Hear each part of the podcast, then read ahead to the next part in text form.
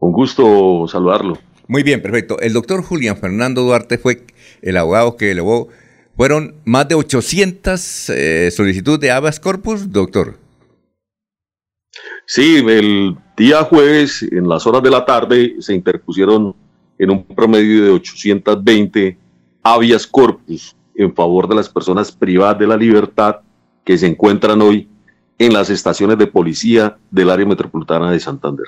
A nosotros. Perdón, de Bucaramanga. Sí, doctor. A nosotros lo que nos sorprende es que en una sola sentada, por el número de diligencias, ¿se le fue la mano a usted? No, Alfonso, jamás. A los que se le ha ido la mano es a nuestros gobernantes, a nuestros alcaldes, a nuestros gobernadores, al ministro y al gobierno nacional. Al no ponerle un freno adecuado a las privaciones injustas de la libertad en las estaciones de policía. La Corte Constitucional se ha pronunciado ya en irrepetibles ocasiones, pero no sabemos qué han hecho los que nos administran. Muy bien, eh, se nos dicen que por el número de, solicitudes, más de 800 como usted lo confirma, ya le dice que han decidido en, en el 95%, eso, eso vi en un Twitter creo que de vanguardia. Mire, pudieron haber decidido en el 95%, pero el sábado a las 7 de la mañana debieron haber, debieron haber decidido al 100% porque esto es una acción de orden constitucional que tiene límite en el tiempo. Tiene 36 horas a partir de la comunicación por parte de la persona, de la tercera interviniente o de la persona que está privada de la libertad para resolverle, favorable o desfavorablemente, concederle o negarle la libertad. Doctor Julián Duarte, ¿usted lo hizo a modo propio o fue contratado por alguien?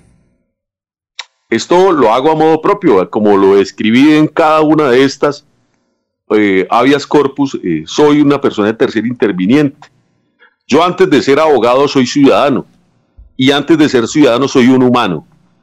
Y nosotros, yo creo que lo que yo hice lo debe haber hecho, lo debió haber hecho cada uno de los ciudadanos que pertenecemos a esta área en común. Mire, muy seguramente a nivel nacional van a venir muchos más habeas corpus de manera masiva. ¿Por qué? porque es que hay miles y miles de personas privadas de la libertad en injusta causa. Alfonso, es así, las personas a donde comen, perdóneme la palabra y perdóneme los reescuchas, como dicen vulgarmente, a donde comen cagan, a donde cagan duermen. Les toca hacer sus heces en bolsas, no tienen derecho a bañarse todos los días. En muchas estaciones de policía están en hacinamiento del mil por ciento y no hay agua. Eh, estas personas se encuentran amarradas a vallas con unas esposas o unos grilletes, podríamos decirlo así. Eso ya Colombia no lo puede permitir porque ha firmado tratados internacionales donde se debe cuidar y se le debe brindar a cada uno de sus ciudadanos los derechos humanos. El 98% de las personas que se interpusieron los sabios datos son personas sindicadas que ni siquiera hoy son sentenciados bajo la culpabilidad. Son personas que se les debe presumir su inocencia.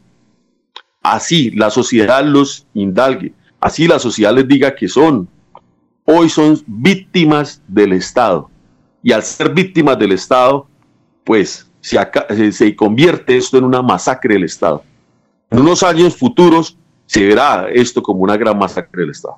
Ahora, doctor, eh, para que usted haga esa diligencia solicitándole a Corpus, ¿el, detenido tiene que firmar o tiene que aceptar? No, no, debe firmar. Él aceptó. La, la gran mayoría. Pero ¿cómo, Si no le puedo estar diciendo que el 100% están totalmente de acuerdo con la acción. Eh, eh, pero usted fue, usted fue allá y habló con ellos o cómo hizo? Yo me he comunicado con sus familias. Esto la gente cree que yo cogí una lista y me puse y las hice. No, señor. Yo he venido hablando con las administraciones municipales, con la Policía Nacional, les he escrito, les he interpuesto tutelas para que me entreguen la información y que me digan si están o no están violando los derechos fundamentales de las personas que están hoy eh, durmiendo parados. Y como lo dije, están amarrados a grilletes. Hay videos que circulan por los medios de comunicación. El mismo ministerio ha venido dando soluciones. La responsabilidad no es del IMPED, La responsabilidad de las administraciones municipales que deben tener a las personas privadas de la libertad en estados indicados bajo su cuidado. No han querido construir en, la, en el área metropolitana. Hasta ahora se están reuniendo los alcaldes. Cuando ya vieron el, el, el enano grande, se están reuniendo a planear construir. O sea, esa planeación quiere decir que van a terminar construyendo en el 2030 como lo que acá todas las administraciones municipales. A ver, eh, ¿alguien tiene una pregunta, Eliezer?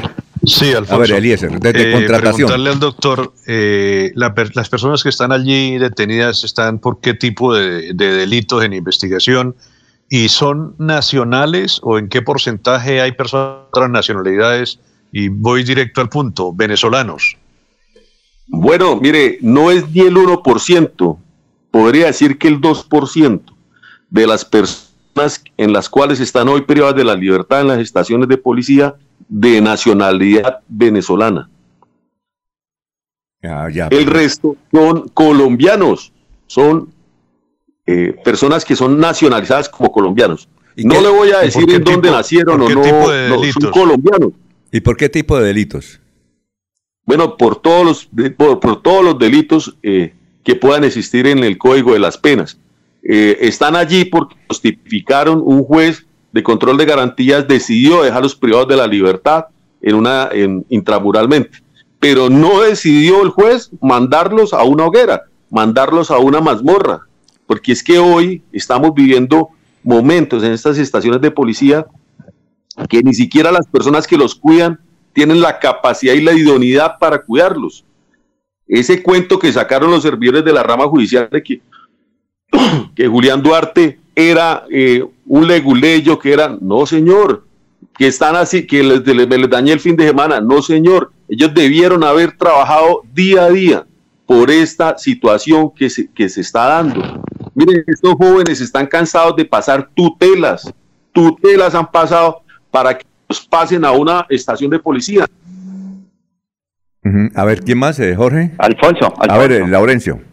Eh, doctor, entonces lo que usted busca es que las calles de Bucaramanga se llenen nuevamente de gente que tiene algún delito, tiene algún proceso, por cuanto eh, lo que se quiere es que salgan y uno ve como, por ejemplo, en una estación de policía, ahí en la Ciudadela o en cualquier sitio, pues hay de, eh, el cupo era para 20 y hay 100, 200, pero la, las cárceles no reciben, porque también hay una norma que dice que, que mientras no se amplíe, tienen que quedar por ahí por el camino. Entonces es mejor que queden en las calles por ahí cometiendo más delitos y no por decir que le satisfagan sus necesidades de los derechos humanos. Bueno, mire, usted está viendo desde una perspectiva como la están viendo muchos colombianos que también han llamado a amenazar mi vida y la de mi familia. Estas personas que en la calle han sido víctimas de estas personas que hoy son víctimas del Estado, se están viendo eh, en este choque de emociones. Pero yo le lo digo lo siguiente, Colombia ha firmado tratados internacionales donde ha establecido no violentarle los derechos humanos a ninguna persona. Mire, yo, esta persona me pudo haber sido, a mí, a mí también me han desprendido de mis cosas materiales. Personas que a, través de, de sus actos han, me han hurtado, me han se han llevado de, mí, de mi patrimonio algo, pero no por esto deben estar amarrados a una valla durante 24 meses, 30 meses, sin poder ver a su familia. Muchos de estas personas, por eso lo digo, un 98% de estas personas no han sido condenadas por su juez natural. Y hoy usted con esta afirmación los está condenando. Los está condenando porque dice que van a continuar siendo delincuentes.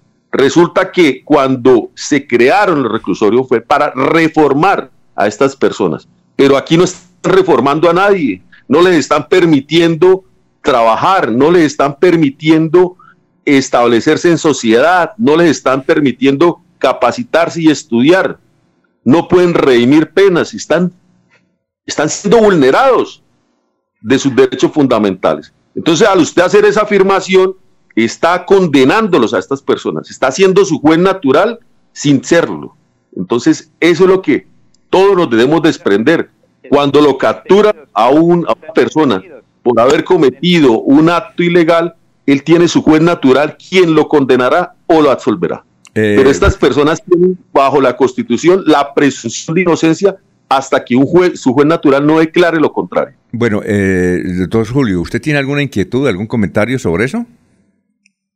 Julián, Julián. Eh, no, al doctor, es que tenemos aquí al doctor Julio Enrique Avellaneda. Me oye, Alfonso. sí, sí, lo escuchamos. ¿Tiene algún comentario, alguna inquietud para el doctor Julián? Saludar al doctor Duarte y eh, preguntarle lo siguiente. Eh, la, eh, el recurso de habeas corpus que usted ha interpuesto, la acción de habeas corpus, no está fundado tanto en, en, objeciones a privaciones desde el punto de vista estrictamente procesal de la libertad, sino básicamente referido a las condiciones de hacinamiento infrahumanas en que sus representados se encuentran en este momento en el centro carcelario, ¿cierto? O el establecimiento en el cual están privados de la, de su libertad. Creo que ese es el argumento central de su, de su acción, ¿cierto, doctor Duarte? Doctor Julio, un gusto saludarlo.